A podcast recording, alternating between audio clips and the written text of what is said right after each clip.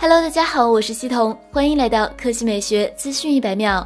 三月十九日下午，Redmi K 三十 Pro 屏幕的核心参数正式公布。官方介绍，Redmi K 三十 Pro 全系标配三星 AMOLED 屏幕，刷新率为六十赫兹，触控采样率为一百八十赫兹。它采用三星 E 三材料，对比度达到了五百万比一，最高亮度为八百尼特，峰值亮度达到一千二百尼特。并通过了 HDR 十佳认证。规格方面，Redmi K30 Pro 搭载高通骁龙八六五旗舰平台，支持 SA、NSA 双模 5G，后置六千四百万主摄，边焦版可能支持双 OS 光学防抖，支持三十三瓦闪充。此外，Redmi K30 Pro 搭载了三千四百三十五平方毫米超大面积的 VC 液冷散热。简单来说，VC 液冷是铜管液冷的升维技术。两者虽然都是气液相变的原理，不同的是，热管只有单一方向的线性有效导热能力，而 VC 相当于从线到面的升维，可以更好的将热量从四面八方带走，彻底激发手机的性能。最后是发布时间，Redmi K30 Pro 将于三月二十四日登场。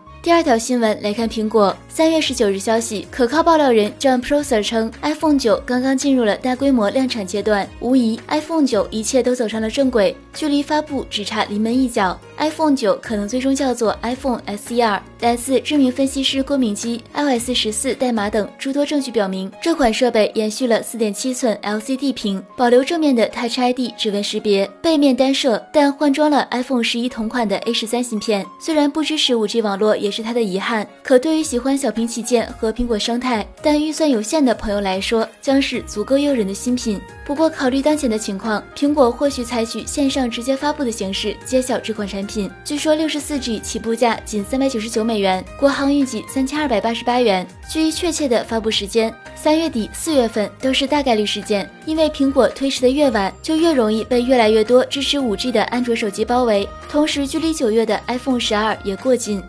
好了，以上就是本期科技美学资讯百秒的全部内容，我们明天再见。